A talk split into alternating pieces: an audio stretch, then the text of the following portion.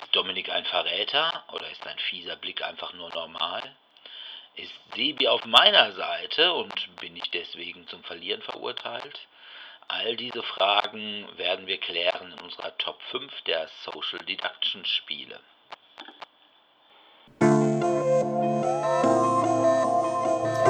DSD, der Brettspiel-Podcast.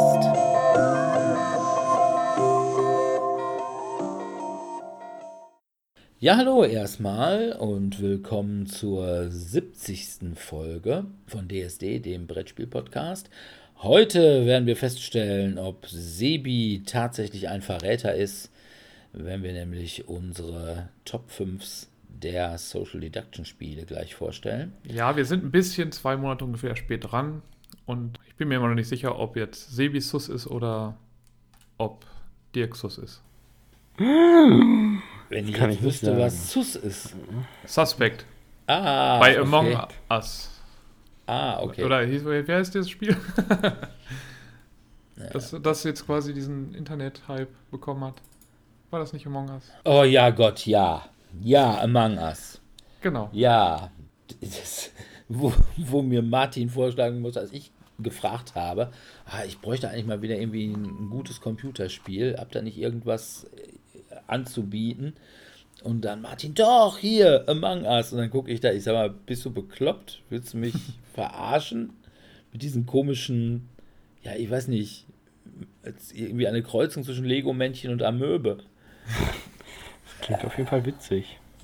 ja, äh, ja, geht so. Das ist ganz aber, nett. Aber mittlerweile wird ja auch Among Us auf all Tassen von Chris T-Shirts mit Among Us. Also, nee. Also. Es gibt Geschmiere auf Tischen, ja. auf Schultischen von Among Us. Vielleicht bin, ich, vielleicht bin ich da einfach zu alt für, ich weiß nicht. Man weiß es nicht. Ne? Na gut. Naja. Aber kommen wir mal zu den Medien vorneweg. Ich habe gelesen, und zwar von A.K. Benedict, Die Seelen von London. Die A.K. Benedict hat bisher noch nicht viel geschrieben, ist noch eine relativ junge Autorin, hat ein Buch bisher herausgebracht, Die Eleganz des Tötens.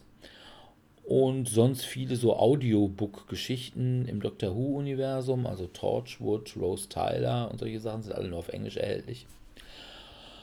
Und in diesem Die Seelen von London geht es um einen ja, Mordfall, der verhindert werden soll.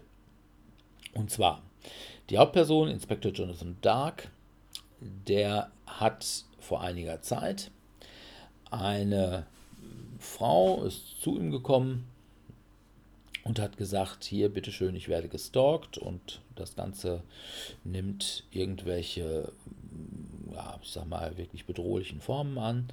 Er konnte da aber nichts machen, teilweise weil es eben bei der Metropolitan Police ziemliche Einsparungen gab. Und jetzt ist eine andere Frau, Maria, die ist blind. Das heißt, eigentlich ist sie nicht blind, weil sie ist zwar blind geboren worden, aber ist inzwischen operiert worden, kann eigentlich sehen, möchte das aber nicht und trägt deswegen immer so eine schwarze Augenbinde. Und die ist Archäologin und Schlammgründlerin. Das sind Leute, die am Themsestrand nach irgendwelchen Artefakten aus der Vergangenheit, sei es irgendwelche Löffel, sei es irgendwelche Münzen oder Knochen oder was auch immer, quasi im Schlamm suchen. Und bei dieser Suche findet sie ein Päckchen. Und in diesem Päckchen ist ein Finger mit einem Ring und eine Nachricht für sie in Breilschrift.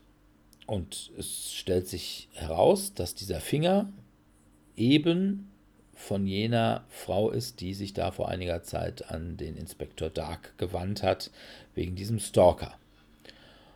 Und ja, es passiert, dass diese Maria auch gestalkt wird jetzt. Und Man stellt also fest, dass ihre Wohnung verwandt bzw. mit Kameras ausgestattet ist und auch ihr Arbeitsplatz und was auch immer. Man hat jetzt die durchaus naheliegende Vermutung, dass sie das nächste Opfer dieses Stalkers sein könnte. Auf der anderen Seite ist es so, dass ein Krematoriumsbetreiber, Finnegan Finch, der wird ermordet und findet sich als Geist wieder. Und zwar bei Frank, einem Bestattungsunternehmer, der Geister sowohl sehen als auch mit ihnen reden kann. Also der macht auch seinen Beruf. Die Hälfte der Leute sind irgendwelche Angehörigen, die irgendwelche Beerdigungen klären wollen und die andere Hälfte sind irgendwelche Geister, die gucken wollen, ob denn das mit ihrer Beerdigung ganz richtig läuft und solche Sachen. Also Franks eigene Frau ist im Übrigen auch schon tot, lebt aber weiter mit ihm zusammen als Geist. Und äh, Jonathan Dark, der zieht in das Haus mehr oder weniger aus Zufall. Er hat sich von seiner Frau getrennt und das Haus neben Frank gehört seinem Bruder und da soll er jetzt mal drauf aufpassen. Wobei sich andeutet, dass da möglicherweise auch Geister umgehen. Und so kommt es dann auch zu dem Kontakt zwischen Frank und dem Inspektor Dark. Und möglicherweise haben diese beiden Fälle, nämlich einmal der Mord von Finnegan Finch und auf der anderen Seite die Sache mit dem Stalker, auch miteinander zu tun. Aber da gibt es schon eine große Verwicklung. Ja, ich finde das Buch ganz manierlich.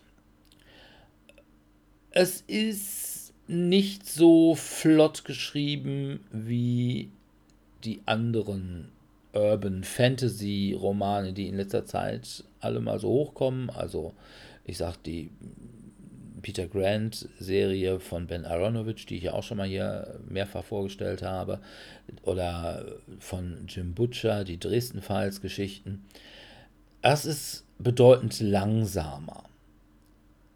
Es hat, finde ich, einen einzigen Nachteil, und zwar ist das diese Figur der Maria die ist so übertrieben melodramatisch emotional und ach ja, ich will mich von dem Stalker nicht beschränken lassen und macht dann wirklich dumme Dinge. Ne? Also geht dann, gehen sie auf gar keinen Fall irgendwie alleine in die Stadt und setzen sie diese verfluchte Binde ab, weil es ist viel sinniger, wenn sie auch sehen können, weil offensichtlich ist der Stalker, hält sich auch in ihrer Nähe auf und dann können sie ihn sehen. Aber das will sie alles nicht, weil mh, hm, dann ist sie da in ihrer Gefühlswelt ganz irgendwie eingeschränkt und ja, oh, sie ist doch so gefühlig. Die ist ein bisschen doof und macht sie dabei auch unsympathisch, ne? wenn sie also quasi sämtliche Bemühungen der Polizei da torpediert, indem sie einfach ja unvernünftig ist. Also das ist wie Leute, die bei Corona ohne Maske rausgehen, weil mm, das fühlt sich so schlecht an. Ne? Ansonsten fände ich, wäre dieses Duo aus Inspector Dark und Frank, dem Bestattungsunternehmer, ein ziemlich gutes Team für eine Buchserie. Der Einfluss dieses übersinnlichen Krams ist erfreulich gering. Also er ist schon da, natürlich, es geht auch um Geister.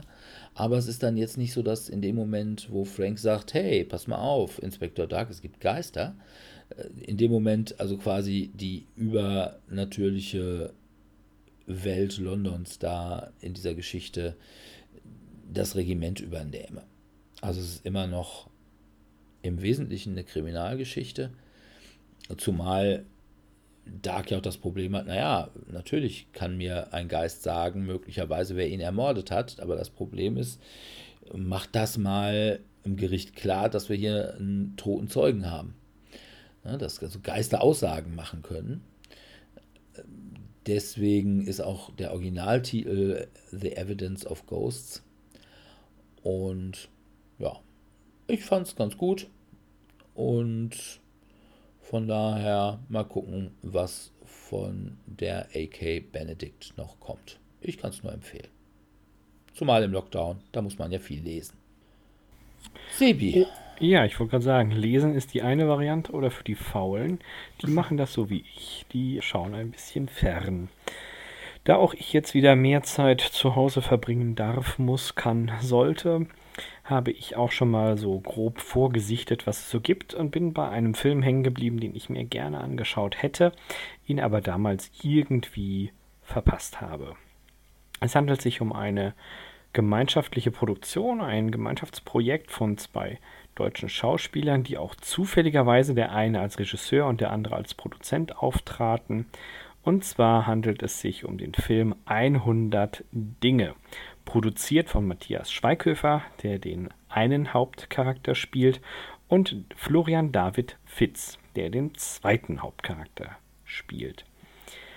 Ja, Paul und Toni sind seit Kindertagen miteinander eng verbunden und sie konkurrieren aber immer so ein bisschen miteinander und schaffen es dann aber inhaltlich trotzdem, eine App zu programmieren, die erstens unglaublich viele Daten sammelt und zweitens diese eben auch auswertet und gezielt verwendet, um das Konsumverhalten der Nutzer zu steuern. Und die beiden sind dann auch bei so einem Pitch, also so einer Vorstellung von einem Startup-Unternehmen und wollen dann hier richtig Geld absahnen und, und, und.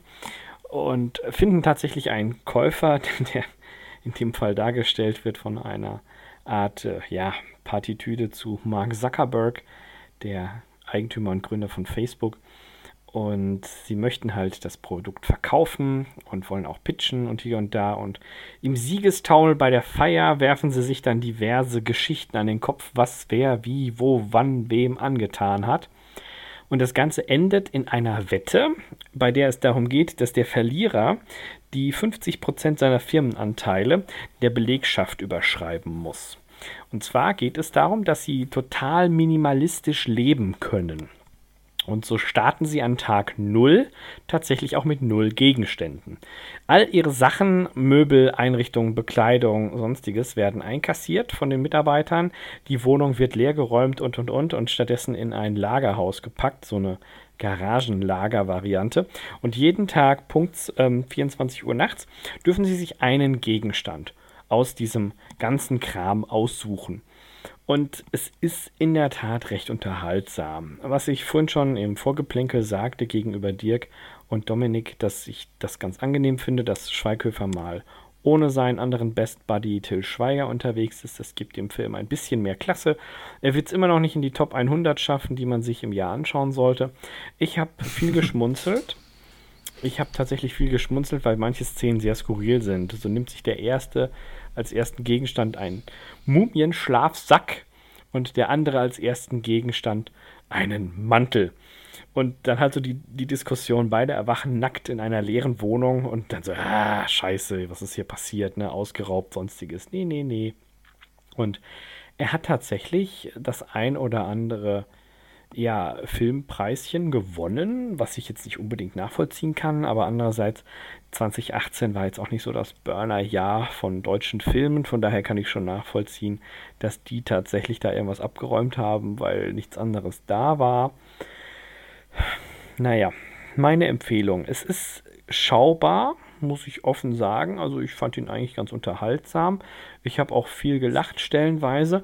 Er hat mich auch tatsächlich zum Nachdenken angeregt, denn es werden tatsächlich ernste Themen behandelt, wie Medienkonsum oder Datenschutz oder Freigiebigkeit seiner Persönlichkeit im anderen Aspekt. Es werden sehr viele Anspielungen gemacht auf andere Filme, auf Bücher, auf sonstiges. Auch das eine oder andere versteckte Product Placement ist drin wo ich dann wieder ganz klar denke, ah, da kommt also die Kohle für den Film her. Äh, er hat auch so ein bisschen Tiefgang, denn im Laufe des Films verstirbt auch der ein oder andere Nebendarsteller, was dann eben dazu führt, dass die beiden sich doch eigentlich zusammenraufen sollten. Und ob sie es tun oder nicht, will ich jetzt gar nicht spoilern. Ich habe mir den Film am Nachmittag angeguckt, nicht beim Bügeln. Also tatsächlich relativ viel Aufmerksamkeit geschenkt, einfach weil ich wissen wollte, wie es ausgeht. Und das ist nicht immer so. Ist auch ein bisschen Liebesdrama mit dabei, aber ich fand ihn eigentlich ganz gut. Also kann ich wirklich empfehlen. Doch, ja, ich empfehle ihn. Ihr könnt ihr euch den ruhig mal angucken. 100 Dinge und danach überdenkt man tatsächlich sein eigenes Konsumverhalten. So ein bisschen zumindest. Okay. Bin ja grundsätzlich nicht so der große Freund von Filmen, die mich belehren wollen. Ja, es ist auch so ein Subtext. Also es sind viele komödiantische Momente dabei. Alleine schon, wie die zwei Jungs einfach nackt durch die Gegend rennen, weil man muss ja irgendwie zu diesem ja, Garagenhof kommen. Und wie schafft man das ohne Kleider, ohne von der Polizei aufgehalten zu werden? Welche Möglichkeiten gibt es da? Und da sind die beiden doch schon sehr kreativ. Sehr kreativ, muss man sagen, Okay. ja. Ja, gut. Er ist tatsächlich in der Redaktion, also wenn ich mir hier so die Kritiken angucke, eher in der Kategorie Flachfilme eingeordnet. Naja, gut, ist halt eine ganz offene Kapitalismuskritik.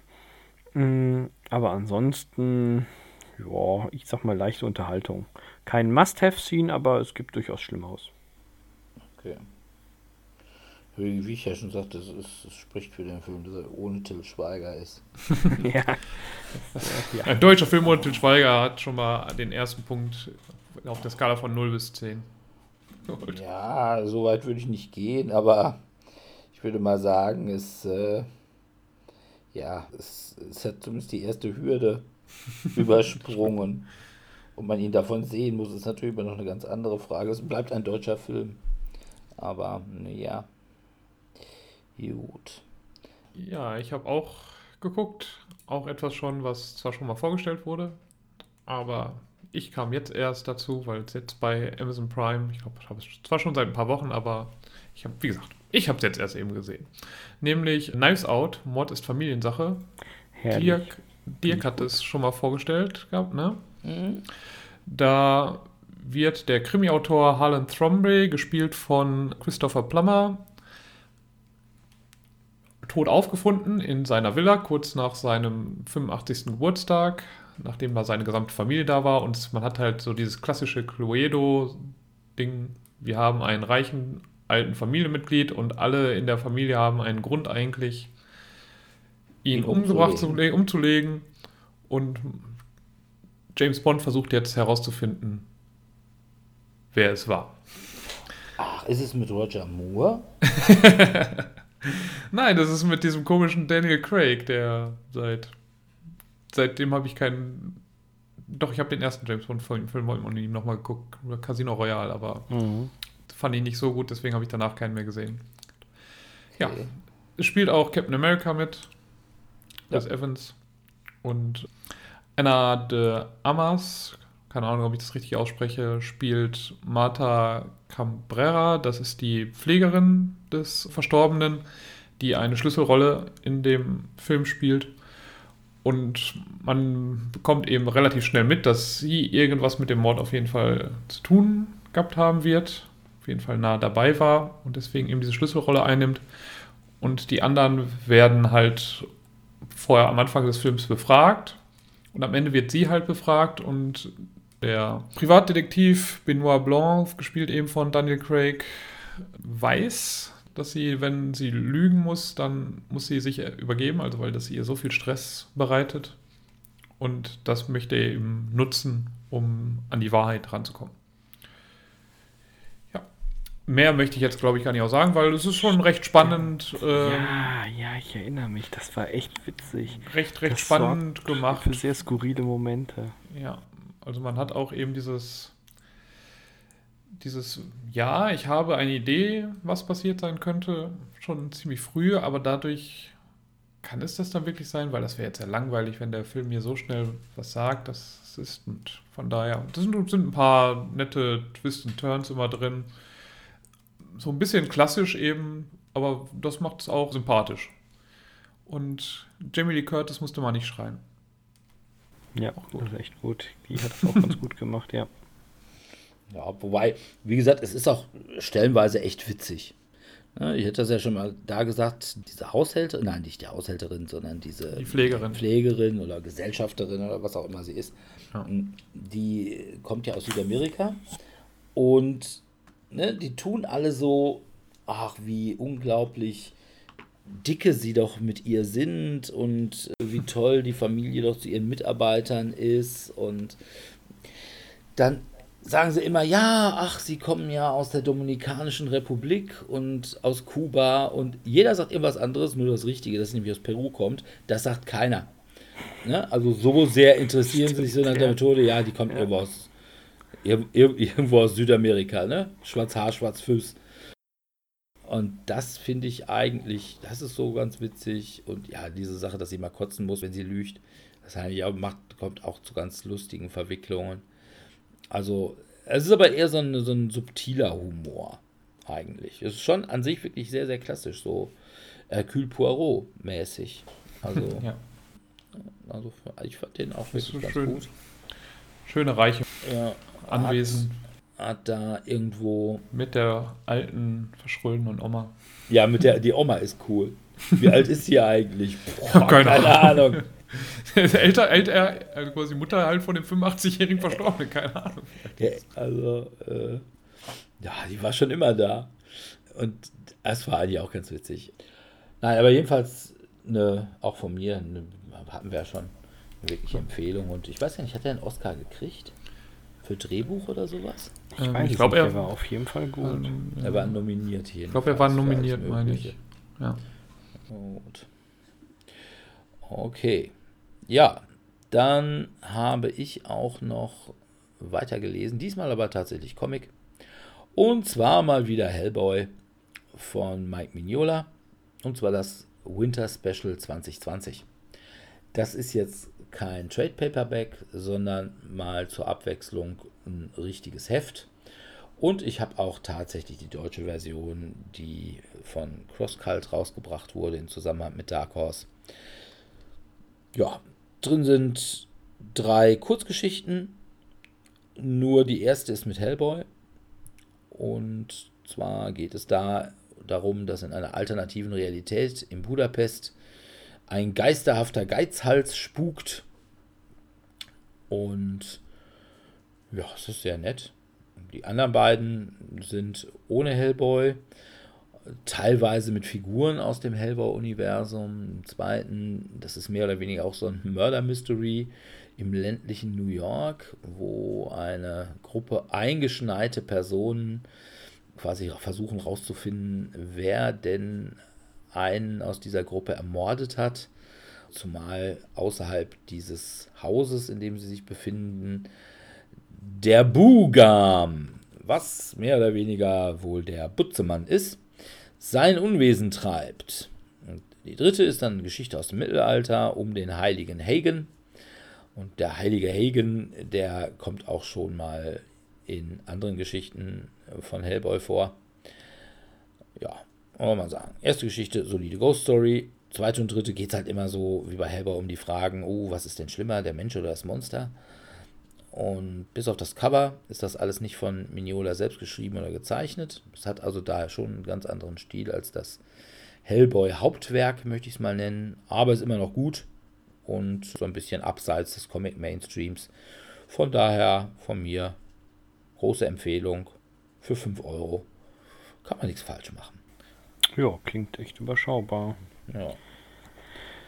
Ja, wo man möglicherweise viel bei falsch machen kann, ist das nächste, was Sebi uns erzählen möchte. Ja, ich, ich musste tatsächlich kurz überlegen. Das war. Anfangs tat ich mir ein bisschen schwer, welches Medium ich hier vorstelle, aber dann sagte Dirk, sag mal, hast du nicht das gesehen? Dann dachte ich mir, hm, also der Titel sagt mir was, aber worum ging es da denn konkret? Und dann habe ich nachgeschlagen und sagte, oh, jo, klar, Kinofilm, ne? Wer erinnert sich noch? Ist jetzt schon ein Weilchen her. Zur Erinnerung, wir haben jetzt Dezember. Dieser Kinofilm, den ich vorstellen möchte, habe ich mir tatsächlich im Februar angeschaut. Ist also schon eine ganze Weile her. Es handelt sich um die Fortsetzung aus dem DC-Universum. Und zwar um Birds of Prey, die Emanzipation von Hayley Quinn. Oder Harley, je nachdem, wie man es ausspricht. Oder ganz kurz auch der deutsche Titel Harley Quinn, Birds of Prey. Ja, worum geht's? Wer Suicide Squad geschaut hat, kennt natürlich eine der schillerndsten äh, weiblichen Figuren darin, die Harley Quinn, die in Gotham unterwegs ist und sich immer so ein bisschen mit ihrem, ja, wie soll ich sagen, On-Off-Liebhaber auf Live mit Joker austauscht. Und sie hat dann eine Spin-off-Episode bekommen in Form eines ganzen Filmes.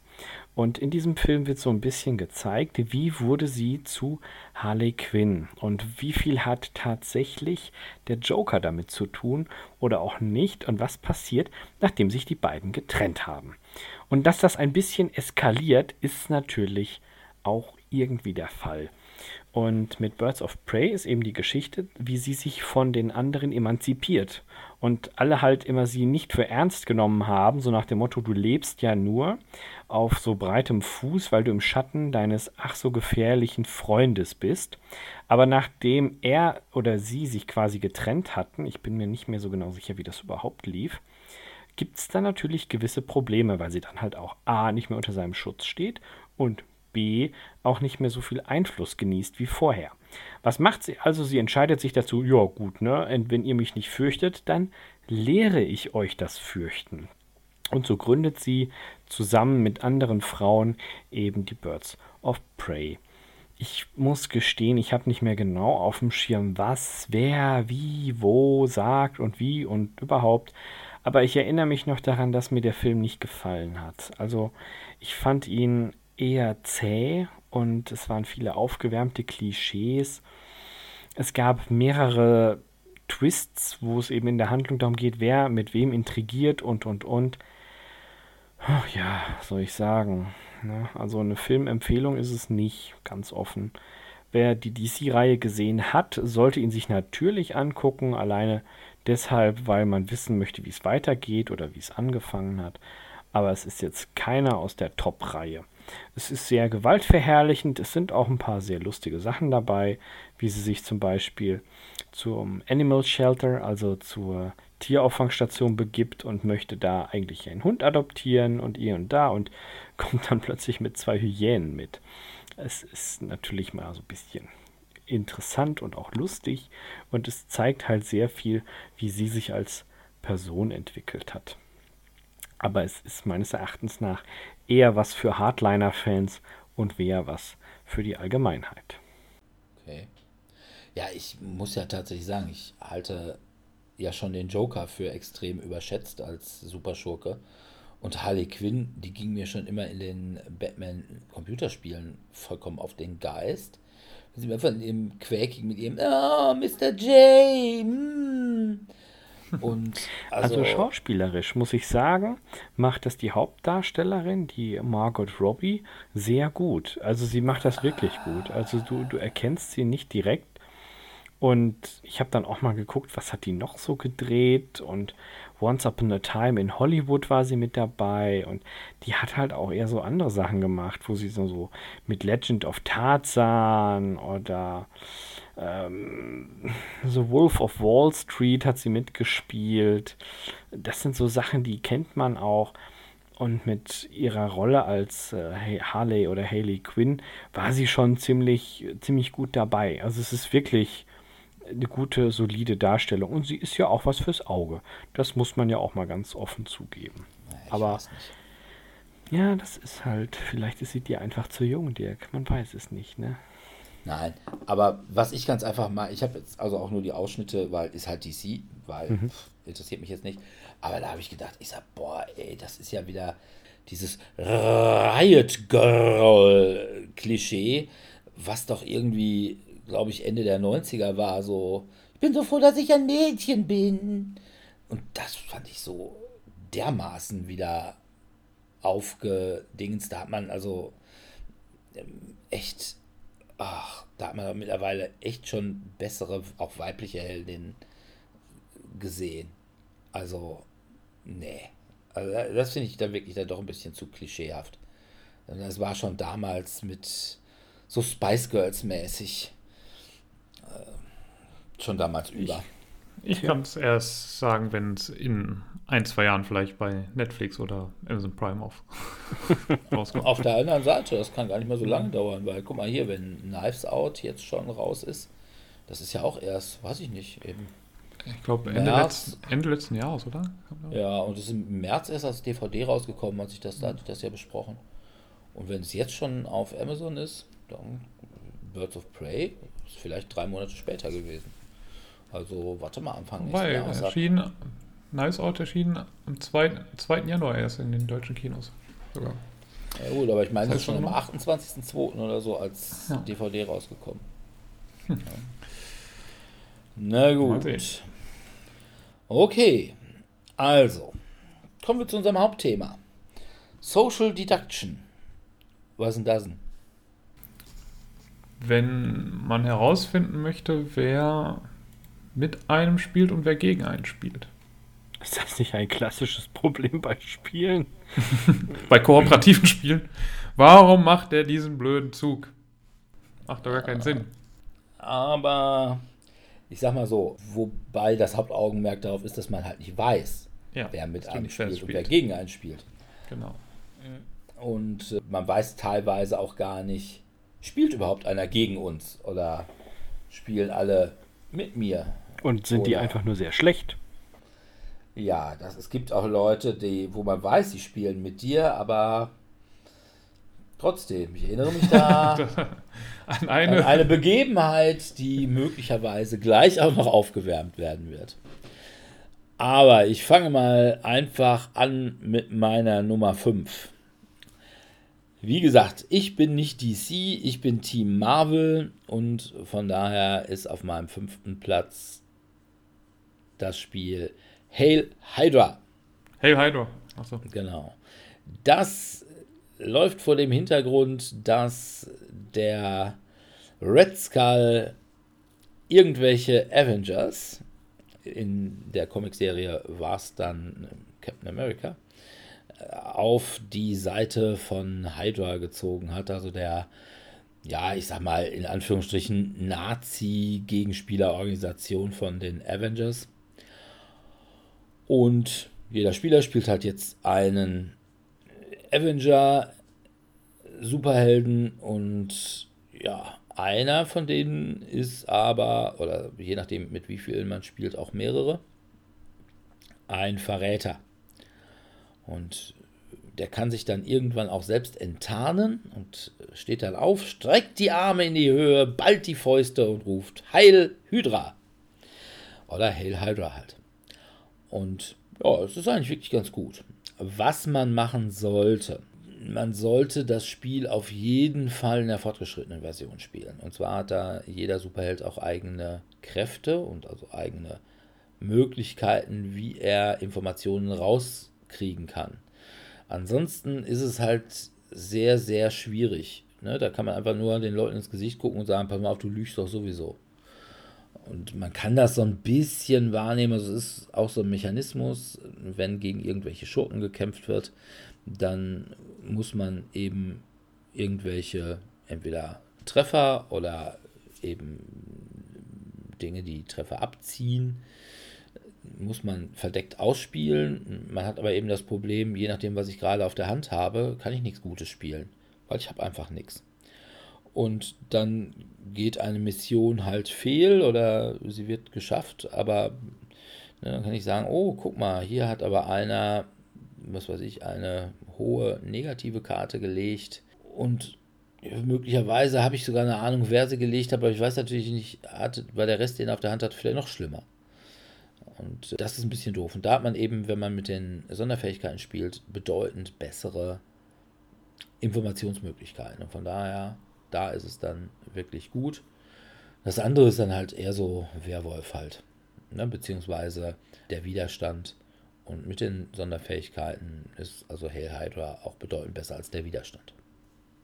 Von daher bei mir auf Platz 5. Hail Was ich ein Hydra. bisschen schade fand, war, dass du ja rausgewählt werden kannst und wenn du rausgewählt bist, dann kannst du ein Drittel, also das sind ja drei Runden, glaube ich, wenn ich das im richtigen Kopf habe, dass du dann ein Drittel des Spiels mehr oder weniger nur dabei sitzt. Und das Spiel dauert ja jetzt nicht nur fünf Minuten oder sowas, wo ein Drittel dann zwei Minuten sind, sondern Ja, gut, das ist richtig. Aber erstens ist es natürlich ein Problem bei vielen Social Deduction äh, Spielen, dass wenn man dich zeitig enttarnt, dass du dann draußen bist.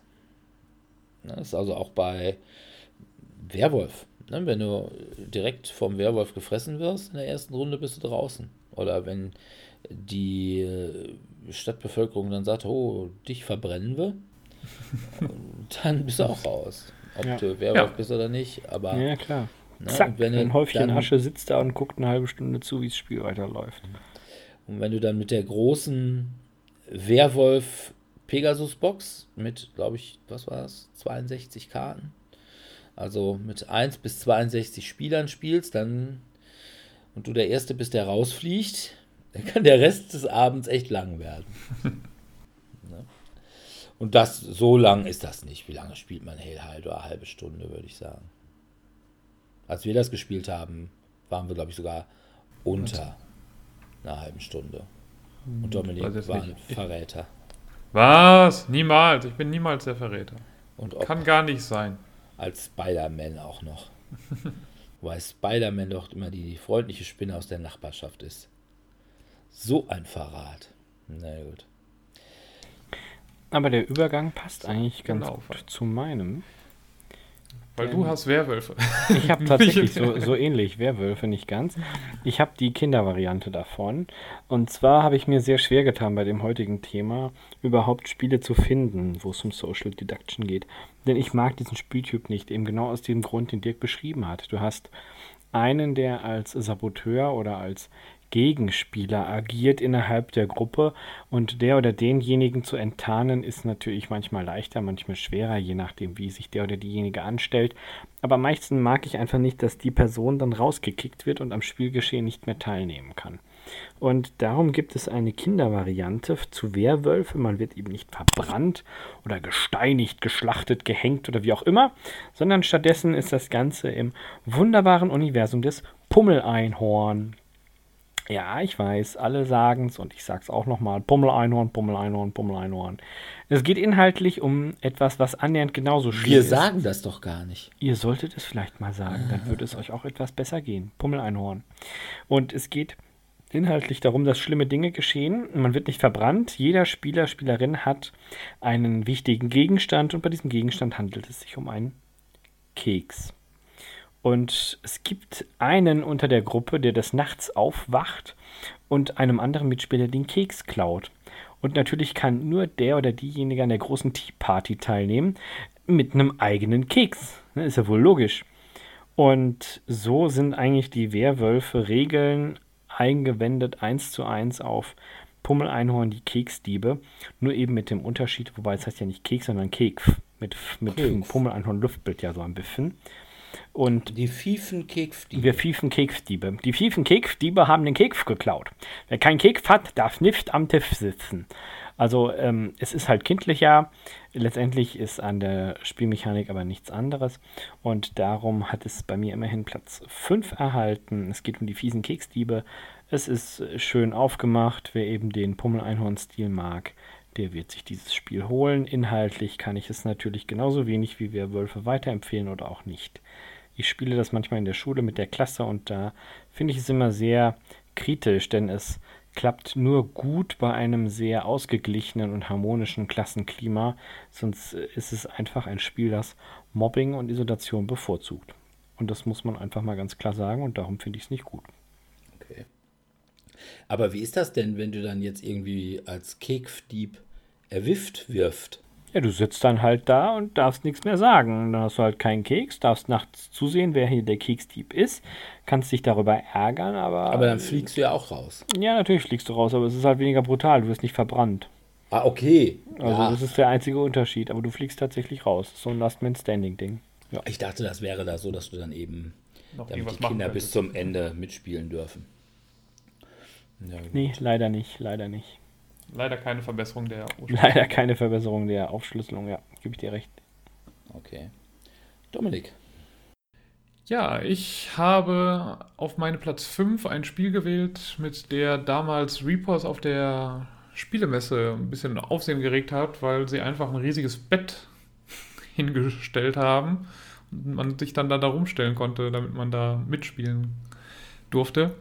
Es geht um When I Dream, ein bisschen anderes Social Deduction Spiel. Einer von der Gruppe ist der Träumer, das wechselt immer jede Runde durch und schläft und versucht dann seine Träume zu erraten oder zu quasi entdecken.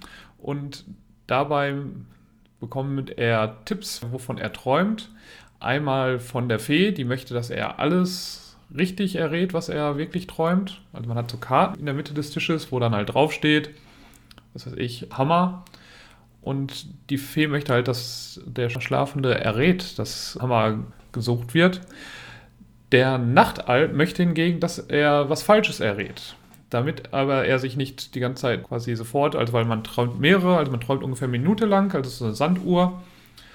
Und damit er jetzt nicht immer sofort in der ersten Runde ausfällt, indem er jetzt sagt, der erste sagt irgendwie Werkzeug und der zweite sagt, und er, der Nachtalb sagt dann Obst und alle anderen sagen wieder irgendwas Richtung, Richtung Werkzeug. Werkzeug und Hammer, wäre halt blöd. Deswegen sollte er dann gucken, dass er vielleicht auf irgendein anderes Werkzeug einfach hindeutet, sodass man jetzt nicht sofort erkennt, oh, das ist der der Nacht. Dann der Sandmann hat so eine Zwischenrolle, der möchte eben, dass die Hälfte der äh, Sachen erraten wird und nicht erraten wird und man, der Träumer muss eben die ganze, muss dann versuchen im Dunkeln, also während er die Augen geschlossen hat, mit so einer schönen Nachtschlafmaske, jetzt zu Corona-Zeiten eher unpraktisch, aber dass man da, dass er dann herausfindet, wer jetzt ihm die richtigen Wörter, Tipps gibt und wer ihm nicht und wer versucht, ihn die ganze Zeit anzulügen und dementsprechend bekommt man dann Punkte. Und ja, ist ein lustiges Spiel, recht kurzweilig. Ähm, die Rollen wechseln ständig, von daher ist es jetzt auch nicht so schlimm, wenn du jetzt mal eben als Nachtalb dich ein bisschen blöd angestellt hast. Nächste Mal, nach einer Minute ist es wieder rum und dann bist du entweder der Träumer oder bist die Fee oder Sandmann und kannst dann wieder einsteigen. Von daher finde ich gut, also ich fand es hat, hat mir Spaß gemacht, ich habe es jetzt seit längerem nicht mehr gespielt, aber als, als es damals rauskam, habe ich es einige Male gespielt und hatte jedes Mal Spaß dabei. Ja, ich fand das auch ganz lustig. Ich habe das sogar mit dir zusammen gespielt. Oder du hattest ja. das ja nach der Messe. Genau. Ist halt eben Just One mit Verräter. Ja. Kann man so zusammenfassen. Eigentlich. Ja, so ein bisschen. Ja. Also, ne, ich fand es wohl auch ganz gut. Und ein bisschen mehr Fokus theoretisch auf Punkte, weil man da immer dann am Ende dann nochmal. Was aber ganz witzig ist, ist ja, dass du am Ende dann nochmal deine Träume in eine Geschichte einpacken sollst, also was du dann geträumt hast. Also ich habe mit dem Hammer habe ich dann, äh, keine Ahnung, eine Birne zerschlagen, warum auch immer. Und muss halt die Begriffe nennen, die halt richtig waren. Okay. Ja, kommen wir zu Platz 4. Mein Platz Nummer 4 ist ein Spiel, von dem ich schon mehrfach gesagt habe, dass ich es im Moment so ein bisschen überspielt habe. Was allerdings nicht heißt, dass es ein schlechtes Spiel ist. Ich halte es nach wie vor für ein gutes Spiel und ich halte es auch nach wie vor für das beste Crossroads-Spiel. Und zwar geht es um Winter der Toten von Plathead Games. Und es geht darum, wir sind eine überlebenden Kolonie während der Zombie-Kalypse und müssen permanent irgendwelche ja, Fairnisse dieses Überlebens meistern, indem wir irgendwelche, was weiß ich, genug Nahrung zusammensammeln müssen oder genügend Werkzeug oder genügend Medikamente. Und es kann immer durchaus sein, dass da jemand auch ein Verräter ist, der, also es ist sowieso so, jeder hat eine eigene Agenda.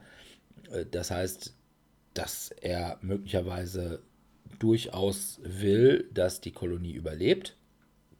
Aber er muss derjenige sein, der zum Beispiel am meisten Waffen hat oder die meisten äh, Überlebenden kontrolliert oder solche Sachen. Was seine Handlungen durchaus für die anderen suspekt machen kann. Wenn dann alle sagen, boah, wir brauchen dringend äh, Medizin und deswegen alle aber schnell mal ins Krankenhaus, um versuchen, Medizin zu bekommen. Und du dann sagst, ah nee, ich guck mal lieber in der Polizeistation, da gibt es ja möglicherweise auch noch eine Kopfschmerztablette. Aber gut, gibt auch massenweise Waffen da, aber äh, halt eben vielleicht auch eine Kopfschmerztablette und die will ich finden. Und dann denken alle, haha, ist das möglicherweise der Verräter? Man weiß es nicht, zumal dann ja eben auch beim Ablegen, nachher wird dann gesammelt für das gemeinsame Ziel. Und da kann es dann durchaus sein, dass da eben auch Müll drin ist, den man für das Ziel überhaupt gar nicht braucht und dass es dann doch einen Verräter gibt. Kann natürlich auch einfach sein, dass es irgendjemand ist, der ja einfach nichts Besseres hatte oder so. Naja, Jedenfalls, Winter der Toten finde ich ganz gut. Es ist sehr thematisch, es ist halt ziemlich äh, Walking Dead-mäßig und sieht ganz nett aus. Dieses mit dem Crossroads war da, glaube ich, noch nicht so dominant, weil man hat eben ziemlich viele Crossroads-Karten, die dann eben nicht zünden. Ne, die ja nur Ja, zünden, wenn da drin ja. steht. Ne, wenn hier Wenn der Charakter. Herbert Müller im Spiel ist, dann, dann diese Aktion noch macht. Tor. Und wenn keiner Herbert Müller hat, kannst du die Sache auch gleich weglegen. Also dann kommt sie eh nicht. Ja. Aber ansonsten ist schon ein sehr solides Spiel. Und wie ich finde, ist mir auch das liebste Spiel mit so einer, ja, ich sag mal, ein großes Spiel mit einer kleinen Verräter-Mechanik drin. Ja, also, wo es jetzt wirklich nicht, wo nicht Verräter das eigentliche Spielding ist, sondern wo es nur so quasi am Rande vorkommt. Ja, Sebi. Ja, Verrätermechanik ist eigentlich ein ganz gutes Stichwort für meinen Platz Nummer 4. Und zwar ist es wieder etwas Handfesteres. Und zwar macht es bei mir Bang Bang. Und es handelt sich dabei um Bang the Dice Game. Bei Bang the Dice Game werden die Charaktere zufällig ermittelt am Beginn des Spiels. Der eine wird Sheriff, der andere wird Bandit, jemand wird Hilfs-Sheriff und andere werden einfach, ich glaube, Lone Survivor, ich weiß es gar Nee, nicht. mehr Outlaws. auswendig. Outlaw, ah, genau, die Outlaws, genau. Man spielt eben Bang the Dice Game. Jeder bekommt zufällig eine Charakterkarte zugeteilt und hat unterschiedliche Zielvereinbarungen. Der Sheriff ist der Einzige, der bekannt ist und seine Aufgabe ist es, das Spiel zu gewinnen, indem er es schafft, alle Banditen zu töten und zu überleben, indem er den, wie sagtest du gerade, Dirk, den Outlaw auch entlarvt. Die Banditen überleben, wenn sie es schaffen, den Sheriff zu töten. Und der Outlaw schafft es, wenn er als letzter überlebt und alle anderen gestorben sind.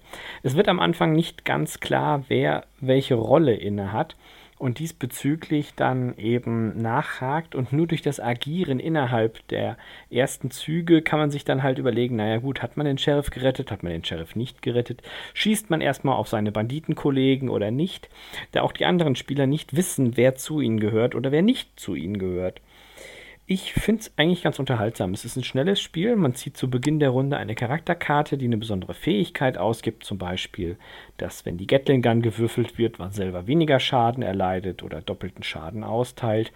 Man jede Runde irgendwas Besonderes generiert oder einfach mal eine größere Reichweite hat, wenn man auf seine Mitspieler schießen möchte.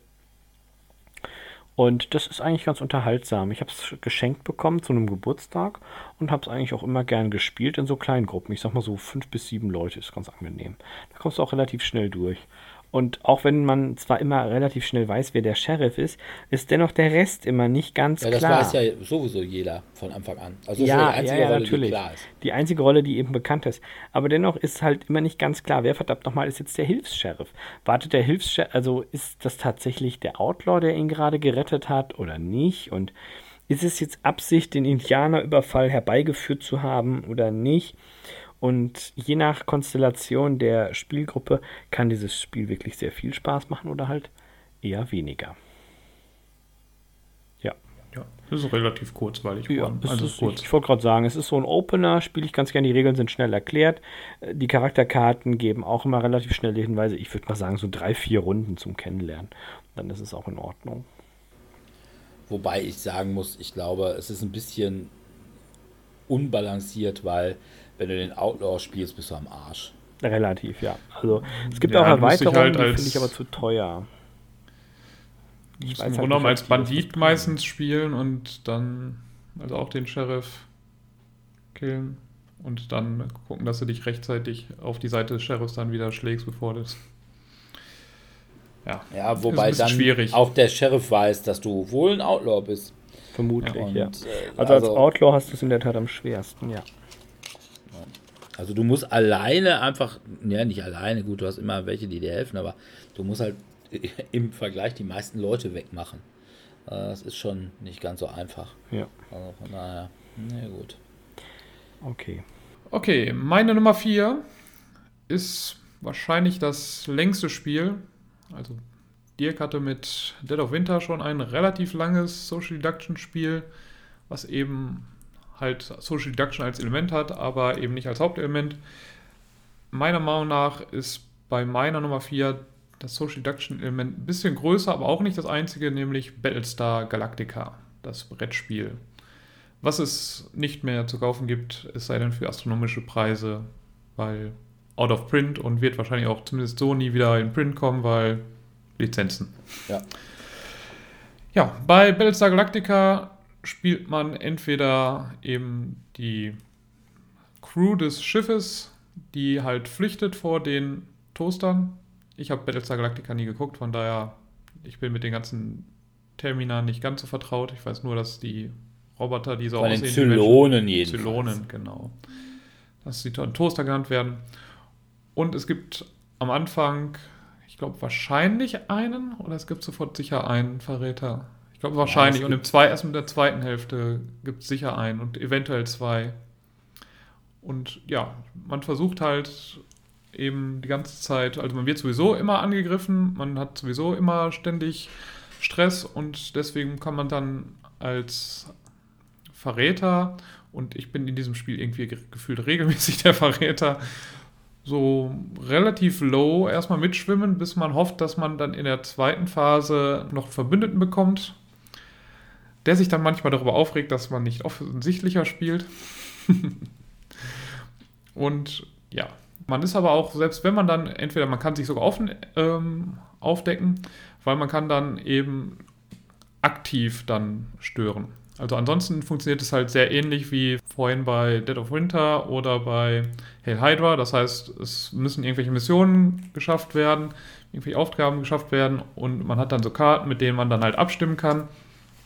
Auch da ist eben das Problem, vielleicht habe ich gar keine guten Karten, deswegen habe ich jetzt da nichts dazu beigetragen, weil ich keine guten Karten habe dafür. Mache ich es nur schlecht damit.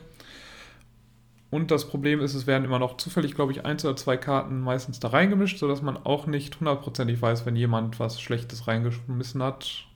Es sei denn, es sind auf einmal so. Es waren zwei zufällige Karten da drin und drei schlechte. Hm, irgendwas stimmt da nicht. Dann fällt es auf. Aber ja, ich finde es sehr spannend. Also ich finde, also auch wenn ich die Serie nie gesehen habe, Leute, die die Serie gesehen haben, meinen, es wäre auch ziemlich atmosphärisch. Ohne größere Kenntnis der Serie, Spaß an dem Spiel.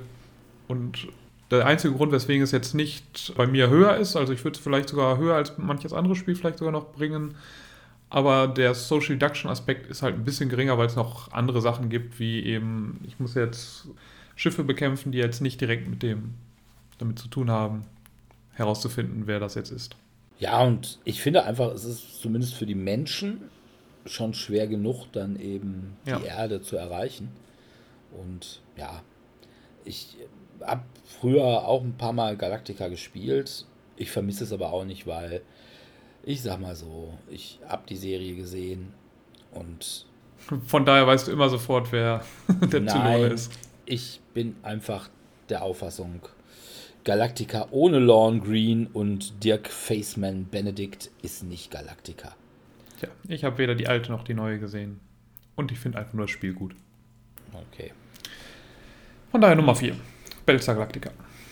Okay, dann meine Nummer 3 wäre normalerweise fast Agent Undercover gewesen. Aber Agent Undercover ist eben diese Sache, man ist an einer bestimmten Stelle und alle wissen, an welcher Stelle man ist oder beziehungsweise an welcher? Örtlichkeit man da irgendwo ist, zum Beispiel im Hotel und einer sagt, du bist Auf der Page oder ne, sowas. Und einer weiß es nicht und das ist der Verräter und die anderen müssen halt rausfinden, wer der Verräter ist. Das Problem, was ich dabei immer habe, ist, dass der, der der Verräter ist, Am Anfang gar keine Information hat. Und wenn er Ja, als erstes eine Frage beantworten muss, ist schon schwierig. ja, erstens ist das schwierig und zweitens ist auch, du hast da irgendwie 25 verschiedene, oder weiß ich nicht, äh, können auch meistens nur, nur 20 sein, Lokalitäten und die hast du auf einem kleinen Zettel, hat ja nicht jeder seinen eigenen Zettel. Und, in äh, der Grundversion nicht, ne? ja, und muss dann rausfinden, welche gibt es denn überhaupt? Selbst wenn er von irgendwelchen Leuten irgendwas hört. Weil die werden ja nicht sagen, oh, was bist du denn? Ja, ich bin der Hotelpage. Hm, dann, ne, so geht das ja nicht. Und da dann irgendwie zu finden, zumal auch wenn du dann als Verräter oder als Agent immer auf deinen Zettel guckst, dann werden die anderen denken, oh, warum guckt der permanent auf seinen Zettel? Und Ja, ich möchte ja einen Tipp geben, der es noch ein bisschen vage in eine andere Richtung hält. Damit ich nicht sofort eindeutig, weil es wäre ja auch blöd, wenn der Spion. Ja, ja, genau. Nee, ist klar. Um es mit dem großen Alltagsphilosophen Atze Schröder zu sagen. Von daher habe ich Agent Undercover wieder rausgesprochen und das von mir sehr geschätzte und gar nicht so lange, ich habe das glaube ich im Frühjahr noch irgendwie kurz vorm Lockdown mir zugelegt, Detective Club. Ein ähnliches Spiel, nur dass hier der Verräter einen hat, mit dem er zusammenspielt, nämlich den Tippgeber. Und so eine Mischung aus Mysterium und Agent Undercover. Das heißt, der Tippgeber sagt einen Oberbegriff, zum Beispiel Tiere. Und dann legt er fest, welches Tier es genau ist, zum Beispiel Löwe. Und das läuft mit einer App. Und er kann es auch mit Zellchen machen, aber mit einer App läuft es total toll. Dann gibt er einen Löwe und dann kriegt jeder auf sein Handy eben Löwe bis auf einen. Der kriegt nichts drauf. So, und dann legt er Karten auf, die so ähnlich sind wie im Mysterium, also so sehr fantasievolle, surrealistische Bilder. Und jeder legt dann halt quasi auch wieder Karten dazu und zum Schluss wird abgestimmt, wer denn der Verräter ist.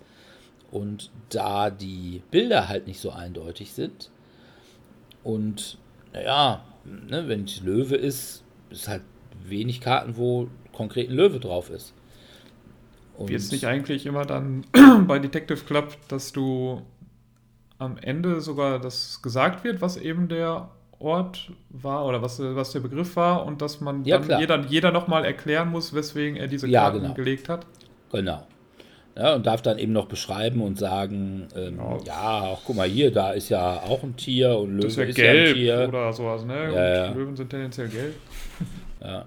Und äh, wobei ich das immer so ein bisschen finde, wie bei äh, dieses, bei diesem Traumspiel dann eben, dass man zum Schluss noch die Geschichte erzählt. Aber ja, letzten Endes ist es eine Sache, wo es anders als bei Agent Undercover für die, die reinen Herzens sind, nicht ganz so einfach ist, den Übeltäter rauszufinden. Von daher meine Nummer 3, Detective Club. Jo. Ja gut, dann Ja, meine Nummer 3 ist gar nicht so hart, denn inhaltlich habe ich das mit euch schon mal gespielt und ich glaube, wir haben uns auch schon mal ansatzweise drüber unterhalten. Ich habe auf meine Nummer 3 den guten Klassiker gesetzt. Saboteur! Und das ist der Moment, wo Dirk immer innerlich mit den Augen und sagt, boah, Sebi, das spiele ich mit dir nicht. Ich weiß nie genau, spielst du mit mir, spielst du gegen mich? Was Nein, ich, das, Pro- das Problem ist, ich wusste ja, dass du mit mir spielst. Ach was. Das Problem ist, du hast einfach, obwohl Verstehe. jeder wusste, wer die Verräter waren, hast du nicht die vernünftigen Karten für uns ausgespielt. Ja, das war das nein, Problem. Das, das sehe ich so nicht. Also ich du hast gespielt, als wärst du einer dieser Loyalistenzwerge. Ja, vielleicht so bin ich ja einer der, Lo vielleicht bin ich ja ein verdeckter Loyalistenzwerg gewesen, ne? Also ein doppelter, doppelter Verräter. Du warst ne? einfach zu doof für das Spiel. Naja, also ich habe dabei immer sehr viel Sagen Spaß. wir es doch Und mal. alle Ja. machen sich äh, lustig, ich mache mich über sie lustig, wir haben Spaß. Das ist ja die Hauptsache. Ich mag das Spiel. Also zu Saboteur braucht man jetzt ich mag eigentlich diesen gar nicht Podcast. Alle machen So. Ich mag diesen lustig. Podcast. Alle haben Spaß und lachen. Ich bin halt nicht so der, der Rowdy-Spieler. Inhaltlich geht es bei Saboteur ja darum, dass es einmal den normalen Erzzwerg gibt, der eben danach bestrebt ist, viel Kohle zu scheffeln und ans große Gold ranzukommen. Und es gibt natürlich den Saboteur, der bestrebt ist, das zu verhindern. Und ich spiele dieses Spiel sehr offensiv, aggressiv, passiv, denn ich bin manchmal ein doppelter Verneiner. Und dann heißt Nein plötzlich Ja und dann auch doch wieder Nein. Ah ja. Ja, manchmal habe ich auch einfach nur scheiß Karten und das sorgt dann für viel Verwirrung. Und manche glauben mir das nicht, zum Beispiel Dirk. Nein, du hattest, du hattest definitiv die genau richtigen Karten für uns. Hast sie nur nicht gespielt. Ich fand, er hat sie super gespielt. Ja, war's, du, War es eh, ein guter. Baby. Naja, wir gucken, wir gucken. Okay. Ja, gut. Meine Nummer drei ist ein Spiel von Bizarre Games hat eigentlich noch eine ganz andere Mechanik drin, also die eigentlich so ein uraltes Spiel ist. Ich denke mir einen Begriff aus und ihr müsst erraten, was es der Begriff ist und indem ihr erratet das, indem ihr mir die ganze Zeit Ja-Nein-Fragen stellt. Das wurde umgesetzt als Wehrwörter, ein, ich glaube, Abklatsch von Insider, aber ich habe Insider halt nie gespielt. Von daher weiß ich halt nicht, wie sehr die identisch sind. Aber eben, es gibt halt jemanden, der weiß, welches Wort erraten werden soll. Es gibt jemanden, der auch weiß, welches Wort erraten werden soll, aber nicht möchte, dass das Wort erraten wird. Und dann wird halt, der Rest ist halt, sind halt normale Dorfbewohner bei den Wehrwörtern. Und man versucht dann eben das Wort zu erraten. Und wenn dann am Ende jemand das Wort erraten hat, dann hat der Werwolf immer noch die Möglichkeit zu sagen, das war der Seher, der wusste von Anfang an, welches Wort gesucht wird und hat deswegen so coole Fragen gestellt, die genau auf das Wort passen.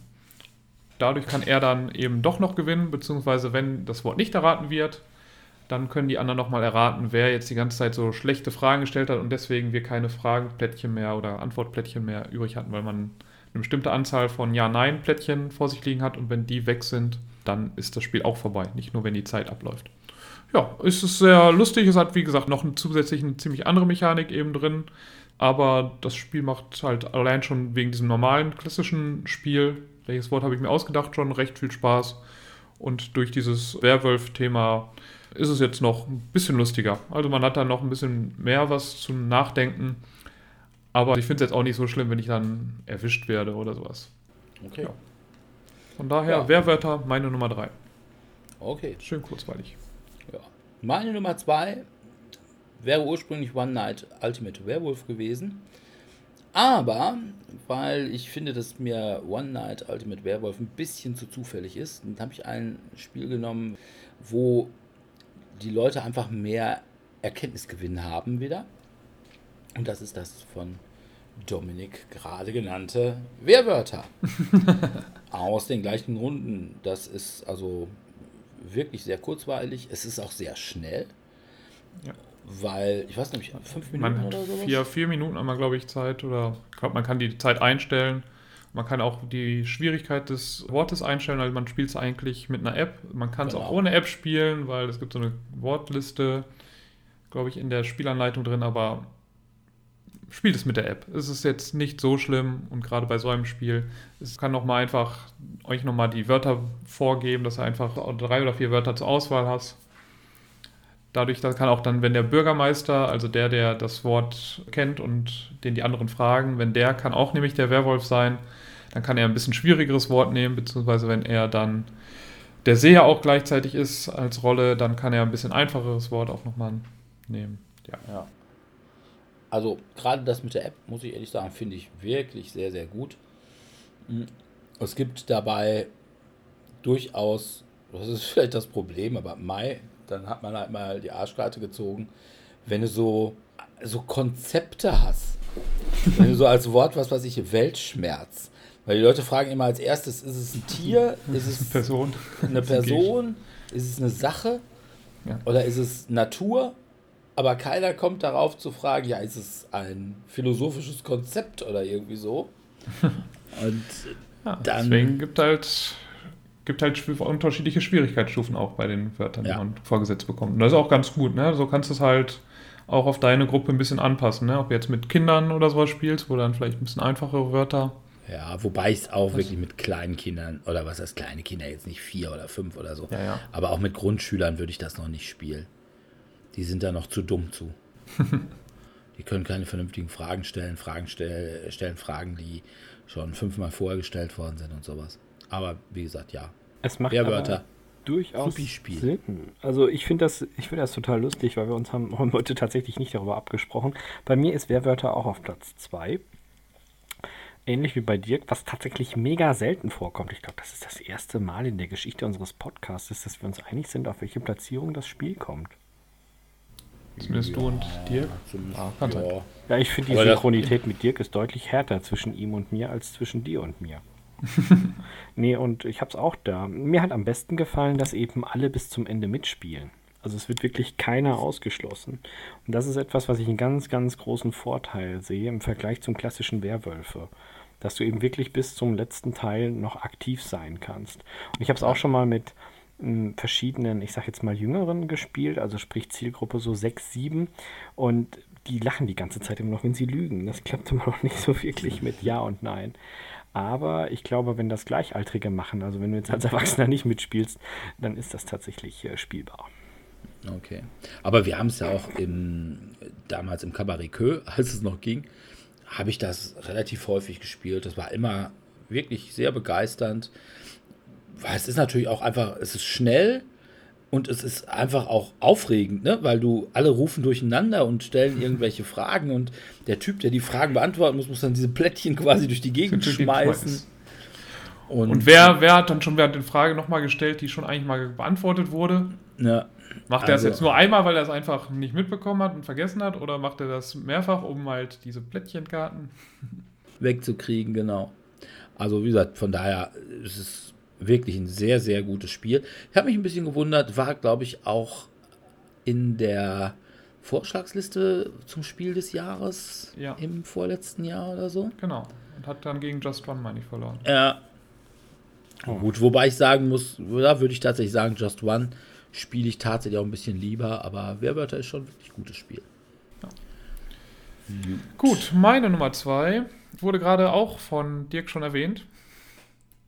Nämlich ich habe es dann trotzdem zusätzlich noch auf meine Liste gepackt. Das reinste Chaos-Spiel. Nämlich One Night Ultimate Werewolf oder auf Deutsch von Ravensburger inzwischen rausgebracht Vollmondnacht. Dabei hat man eben auch diese klassischen Werwolf-Rollen. Eben die einen sind Werwölfe, die anderen sind Bürger. Dann hat man Seher und dann verschiedene Helfer aber die haben dann spezielle Fähigkeiten und dadurch entsteht ein ziemliches Chaos, weil man am Anfang der Nacht nicht unbedingt die Rolle haben muss, die man am Ende der Nacht hat. Und das führt dann zu lustigen Sachen, so dass man, man versucht dann ja, nachdem diese Zahl Nacht abgelaufen ist, hat man dann eben, ich weiß nicht, da kann man auch wieder in der App einstellen, wie lange man dann Zeit hat zu diskutieren und herauszufinden, wer jetzt ein Werwolf ist und wer zu den guten Bürgern gehört.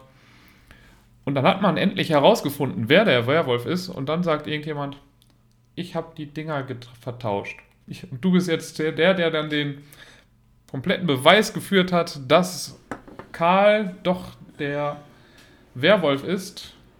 Muss jetzt dann auf einmal nochmal schnell umdenken. Und das ist manchmal dann schwierig und also ich schaffe es auf jeden Fall nicht, dann nochmal zu gegen zu argumentieren, oh, ja, nee, äh, das kann nicht sein, weil dann ist dann eigentlich meistens verloren, aber ist trotzdem dann eigentlich sehr witzig und das ist, das Spiel ist ja auch super kurz und einfach dieses Chaos, also da, da geht es mir dann auch gar nicht darum, groß zu gewinnen, sondern einfach diesen kurz mal herauszufinden und dann auf einmal festzustellen, oh, ich habe jetzt dann doch die ganze Zeit gegen mich argumentiert, weil es doch nochmal verändert wurde und ich doch, doch der Werwolf bin.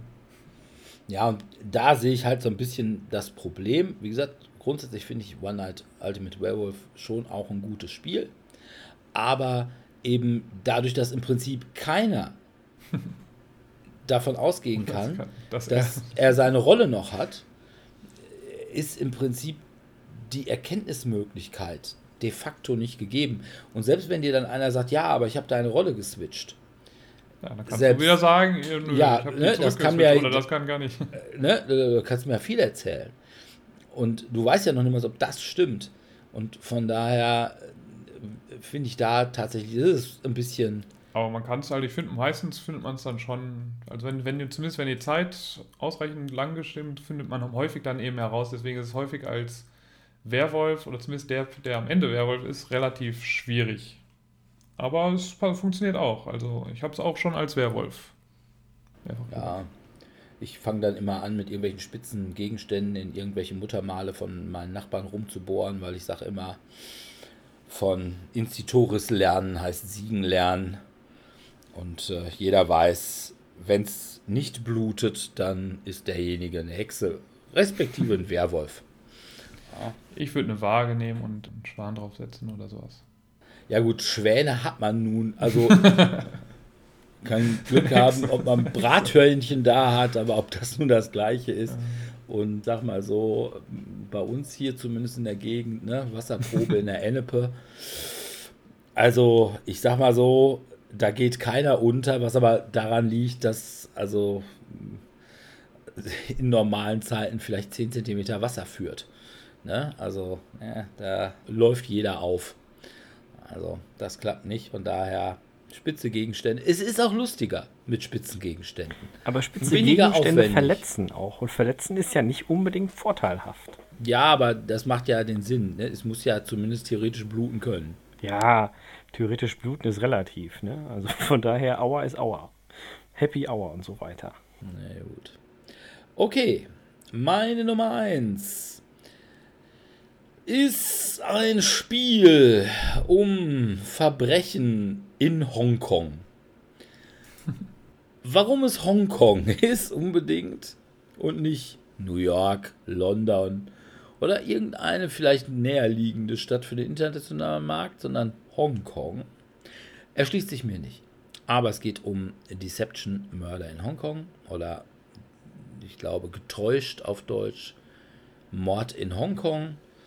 Einer spielt den Forensiker, jeder andere kriegt halt eine Rollenkarte. In der Regel heißt das, sie sind Ermittler. Aber einer ist halt eben auch der Täter. Gegebenenfalls gibt es noch einen Zeugen und oder einen Komplizen.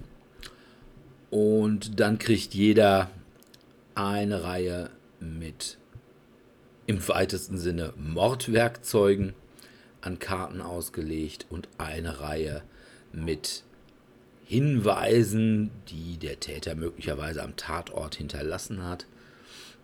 Und dann müssen halt alle ihre Augen schließen und der Täter zeigt auf einen Hinweis und eine Mordwaffe. Und ja, der Forensiker muss dann halt mittels seiner Hinweistafeln Hinweise geben. Ne? Er hat dann eben zum Beispiel, was weiß ich, Ort, ne? da steht dann Küche oder Wohnzimmer, Schlafzimmer, Balkon und Keller. So, jetzt hat er mir gezeigt, Hammer als Mordwaffe und, weiß ich nicht, ein Apfel als Hinweis, den er hinterlassen hat. So, da sage ich mir, hm, Hammer, den hat man ja möglicherweise als am ehesten nochmal so im Keller. Und dann gehe ich auf Keller und hoffe, dass dann die ja, unschuldigen Polizisten auch diese Geschichte nachvollziehen, die ich mir da gedacht habe. Und dann, das ist gar nicht mal so einfach, weil man muss tatsächlich, nicht nur einfach sagen, du warst es, sondern muss sagen, du warst es mit dem Hammer und du hast den Apfel hinterlassen. Und das ist nicht ganz so einfach, dass man genau das richtige Pärchen hat. Und insbesondere, wenn der bei einer Sache relativ ähnliche Dinge hat. Wenn einer zum Beispiel irgendwie als äh, Hinweis hat, einmal eine Rose und einmal einen, weiß ich nicht, Kohlkopf. Ja, und wenn man dann sagt, ja, Garten, hm, das kann ja beides sein. Und von daher, das ist schon mal nicht ganz so einfach. Und äh, es macht die ganze Sache aber durchaus gut, aber anspruchsvoll. Und von daher meine Nummer 1, Deception, Mörder in Hongkong. Ja, ist, es ist auf jeden Fall auch ein cooles Social Deduction Spiel. Aber ich habe eben andere Spiele, die mir ein bisschen besser gefallen. Nein, jetzt sind wir aber gespannt. Jetzt sind wir aber gespannt. Komm mal raus. Also, sag mal, ein, ein großes oder ein einigermaßen Problem ist dabei den Platz, den es braucht. Weil wenn jeder da eine Auslage hat, von, auch wenn das kleine Karten sind, aber äh, von fünf Karten oben und fünf Karten unten, und dann jeder bei allen im Prinzip gleichzeitig gucken muss, gucken muss. Ist, und auch der Forensiker ja gucken muss und du kannst ja nicht dann irgendwie dich so zu dem hin äh, beugen, während alle anderen die Augen geschlossen haben, weil dann könnten die das wieder mitkriegen.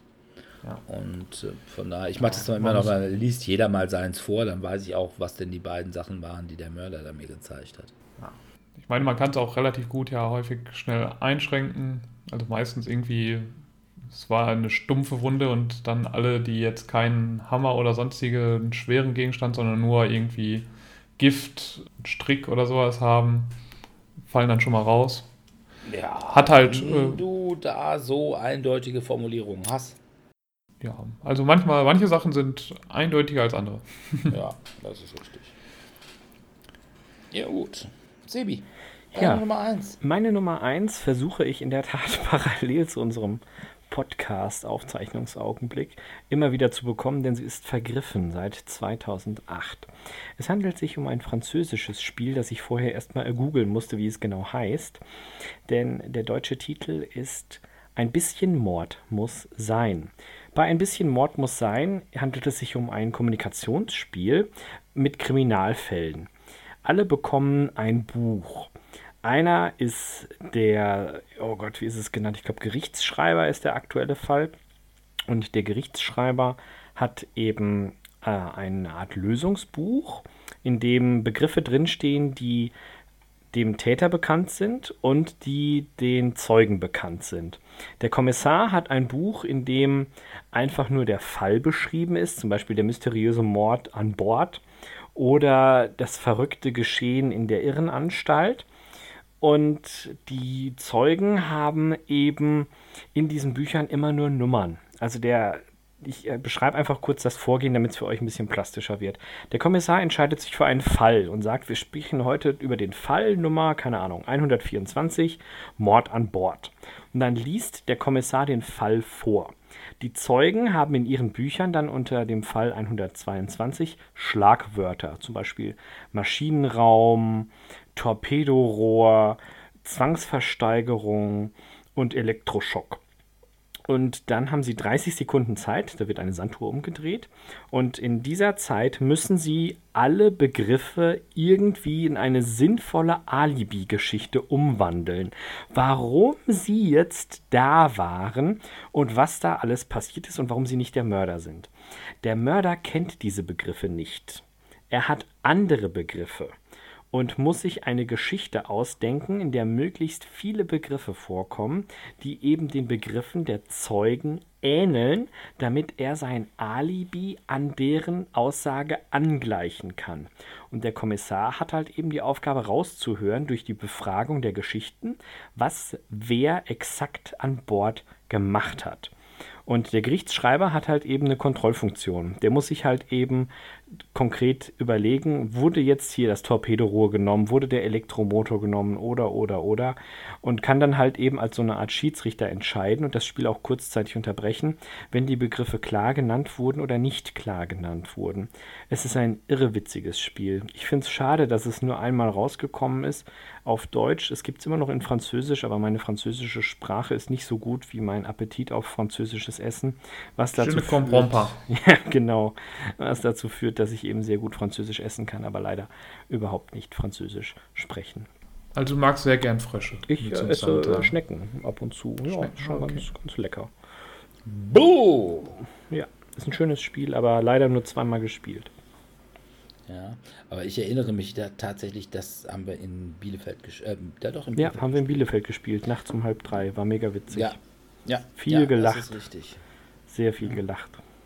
Ja, gut. Dominik. Okay, meine Nummer eins. Ich hatte lange mit mir gerungen, ob ich einen der Klassiker, die das im Grunde genommen ja Werwolf-Genre ein bisschen revolutioniert haben, nehmen sollte, nämlich den Widerstand.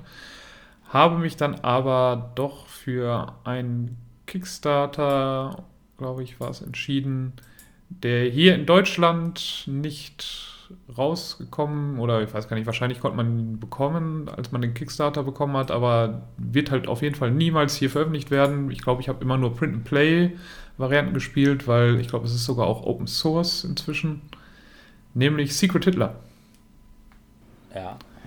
Man, Boah, die einen sind halt die Liberalen, versuchen eben zu verhindern, dass Hitler den Zweiten Weltkrieg starten kann.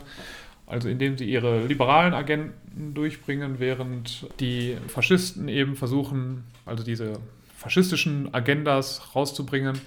Und dabei gibt es immer einen Kanzler, einen Präsidenten. Der Präsident wählt immer dann den Kanzler, gibt, bezieht dann drei Karten, Und wenn man Pech hat, sind das halt dreimal schlechte Agenten.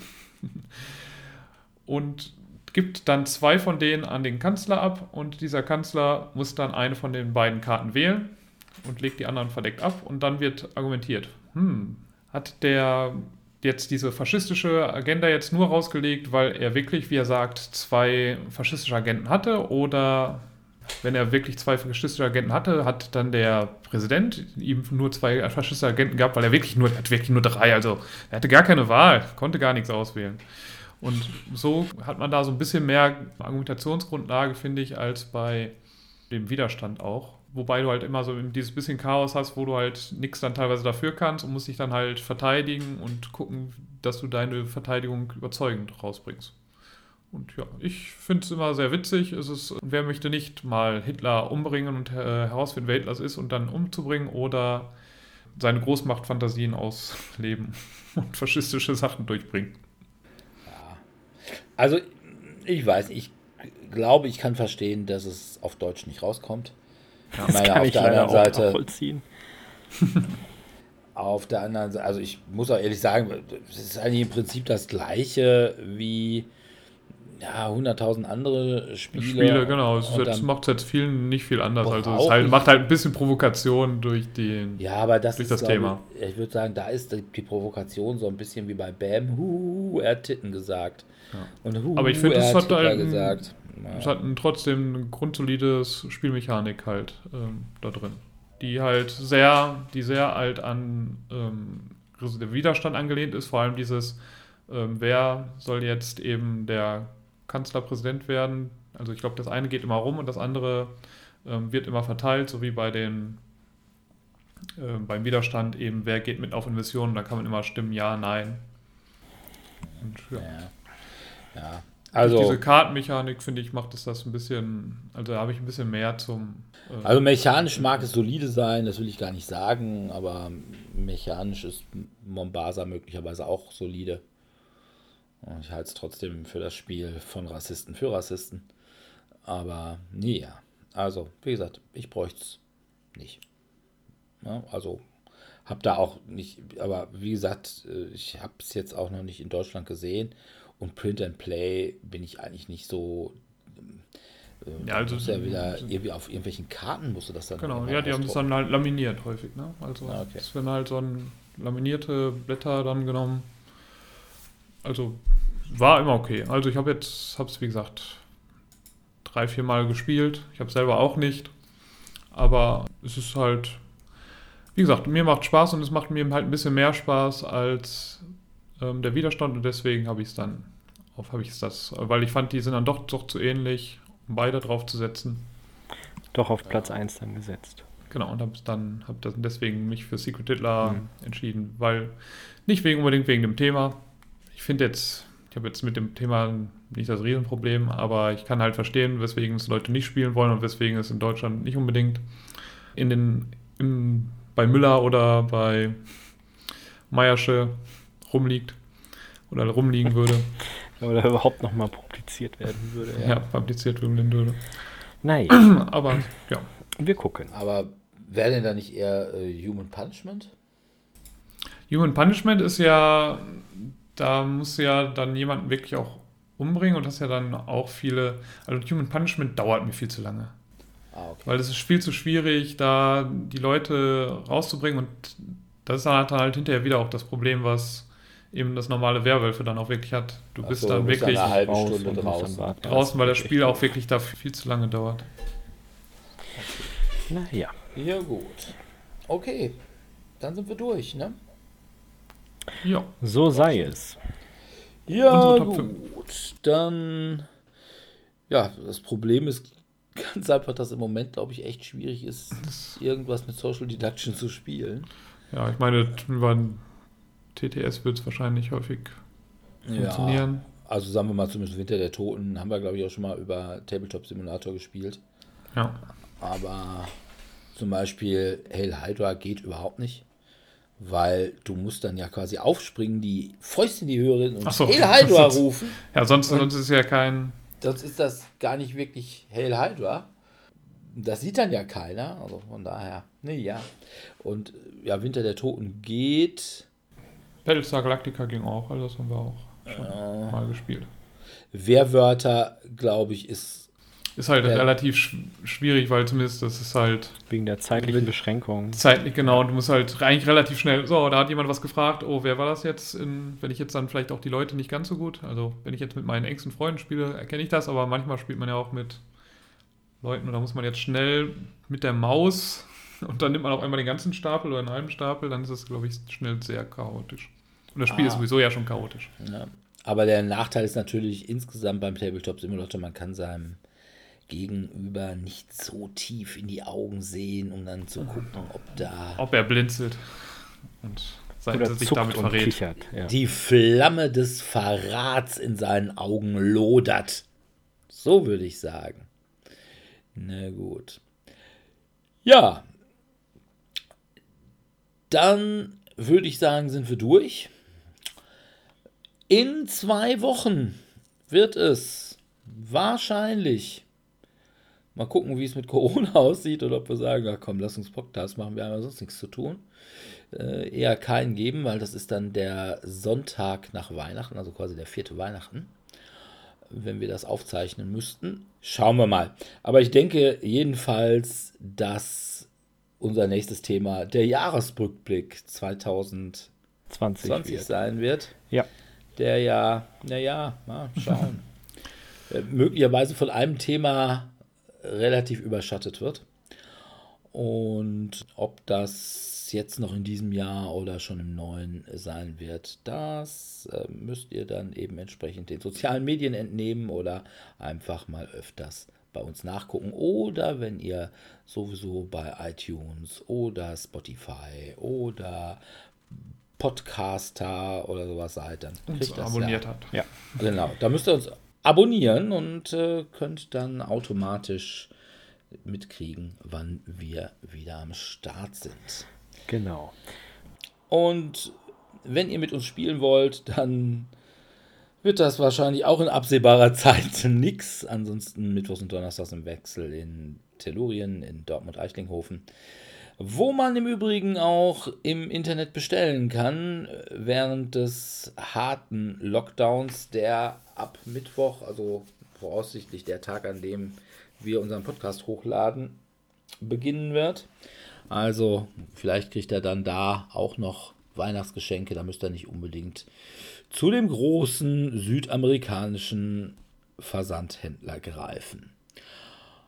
Ja, vielleicht wird es auch mal wieder jeden ersten Dienstag im Monat im Cabaret Kö, wenn es nächstes Jahr wieder mal irgendwann Möglichkeit gibt, gemeinsam zu spielen. Wir wissen es alle noch nicht. Ansonsten bedanken wir uns bei unseren Zuhörern wie immer fürs Zuhören und würden uns freuen, wenn ihr auch beim nächsten Mal wieder bei uns reinhört. Und bis dahin verbleiben wir mit einem freundlichen Tschüss. Tschüss. Ciao, ciao.